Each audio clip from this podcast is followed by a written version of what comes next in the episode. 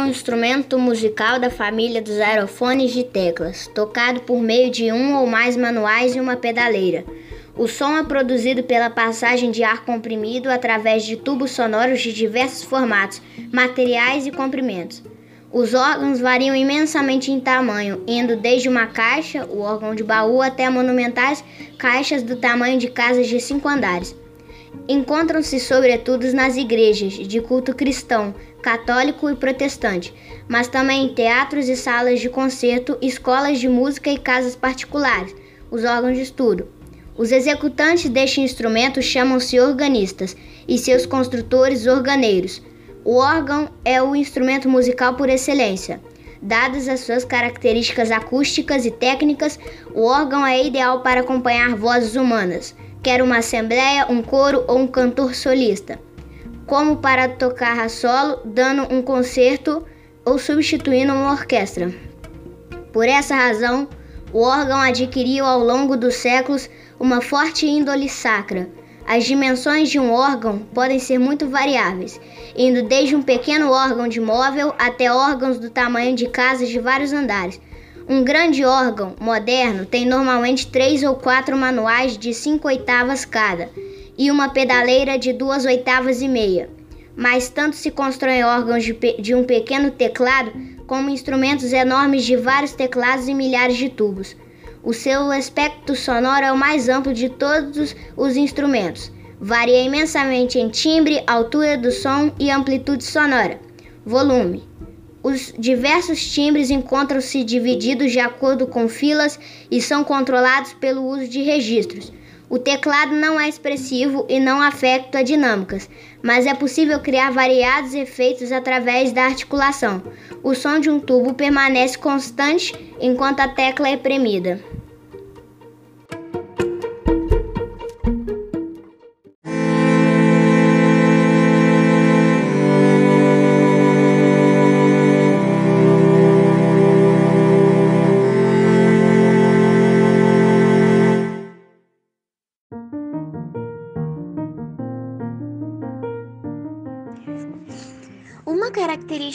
Única é o fato de que qualquer nota do órgão pode se manter perpétua e ininterrompida enquanto se pressiona uma tecla. A nota não se vai extinguindo gradualmente como no piano ou até mesmo no cravo. Isso é adotado em religiões como símbolo do imutável e do divino. Por outro lado, o órgão também é um instrumento capaz de sustentar o canto maciço de uma grande assembleia. Contribui para que tal efeito inagualável capacidade simultânea de proporcionar uma base harmônica à parte cantada, como reforçar e sustentar a parte cantada, como ainda aumentar o brilho harmônico acima do seu registro vocal. Outra característica é o fato de que seus variados timbres e amplitudes sonoras poderem mudar, conforme o número de pessoas que cantam ser um ou milhar delas, conforme o tempo litúrgico em questão congregando em apenas um instrumento múltiplo recursos variáveis, pelo que substitui a constituição de uma orquestra. Assim sendo, se verifica sua vocação litúrgica. O órgão ocupa um lugar em destaque na liturgia cristã, que nas igrejas católicas e nas igrejas reformadas tem por objetivo o enriquecimento do culto através da sua arte musical. Da forma, a oração apoiar e sustentar o texto cantado, como criar uma atmosfera de meditação sobre a palavra tocada a solo, numa vertente laudórita, invocativa ou até mesmo mística. Assim sendo, a sua função no serviço religioso caracteriza-se 1. Um, no acampamento sustentação, que no canto da Assembleia, nas igrejas reformadas chamadas congregação, do canto coro, coral do coro e do canto solístico de uma solista. 2. Como também a subforma de solos instrumentais, cujo fim é introduzir, peludiar, interludiar, posludiar os mesmos cândidos, tendo o organista frequente em que se improvisa essas, essas partes, tomando como ponto de partida os temas cantados.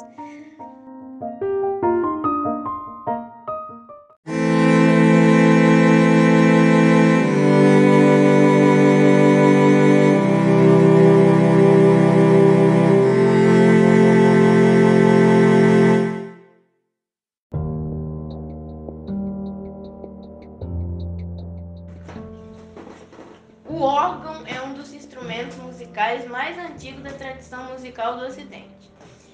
Foi o primeiro instrumento de teclas, o antepassado do órgão é o hidráulo, hidráulos. O órgão hidráulico, inventado no século 3 a.C. pelo grego Séximo de Alexandria, responsável pelo cruzamento da flauta típica grega, o aulo, com o sistema hidráulico de injeção de ar comprimido dos tubos. A mecânica consistia em abrir a passagem do ar para os tubos através de uma válvula parecida com uma tecla.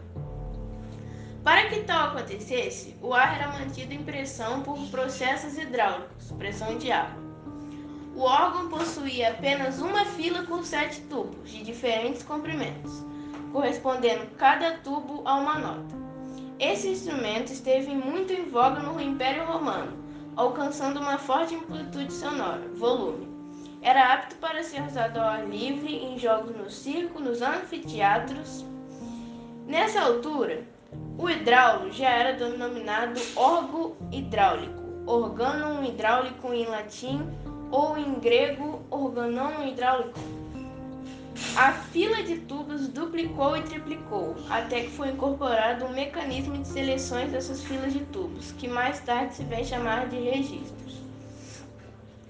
Conjunto de tubos de uma fila tem o mesmo formato característico, emitindo um timbre próprio. Assim sendo, num órgão existem tantos timbres diferentes quanto de registros, filas, existentes. existentes. O sistema hidráulico usou-se até o século V, tendo surgido no século IV o sistema pneumático de Foles. Trata do órgão-se pneumático. Como já havia componente hidráulica, o instrumento passou a ser simplesmente denominado órgãos. A música para o órgão e o fábrico artesanal desse instrumento na Alemanha foram classificados pela Unesco como Patrimônio Cultural Imaterial da Humanidade em 2017.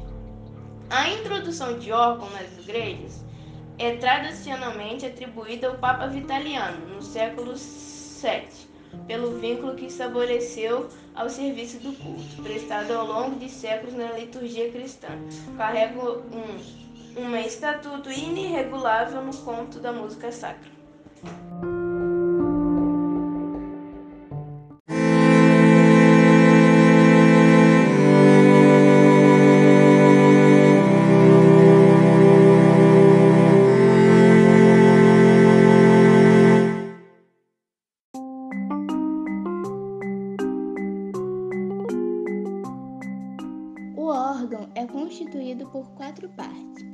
Pneumática, tubaria, mecânica e caixa. A pneumática é o conjunto formado pelos dispositivos de captação, retenção e envio de, do ar, comprimindo a tubaria, bem como a regulação de sua pressão. Os seus elementos são ventilador, fole, contrafole, canais de ventos e tubaria. A tubaria, também chamada de canária, é o somatório de todos os tubos de órgão encarregues da emissão sonora. O tubo é o elemento responsável pela emissão sonora, a passagem do ar através de seu corpo, funcionando como qualquer instrumento de sopro. Quando o executante prima uma tecla, estando aberto um dos registros, o ar comprimido é liberado e conduzido para atravessar o tubo determinado, emitindo a nota correspondente. Os tubos dividem-se em duas grandes espécies, os tubos labiais e os tubos palhetados. O registro é uma série de tubos de uma mesma fila, os quais têm o mesmo timbre. Isso acontece porque os tubos de uma mesma fila têm todas as características comuns, tais como materiais que são compostos, ligas metálicas de estanho, chumbo, cobre ou então madeira de diversas espécies, castanho, carvalho, pereira, entre outras. O formato tubo cilíndrico, cônico, cônico invertido ou paralelepédico. A medida, termo organístico que se refere à relação entre a altura e o diâmetro. A entonação, termo organístico que se refere ao ataque, claridade, presença e outros vectores muito precisos da qualidade sonora ou timbre.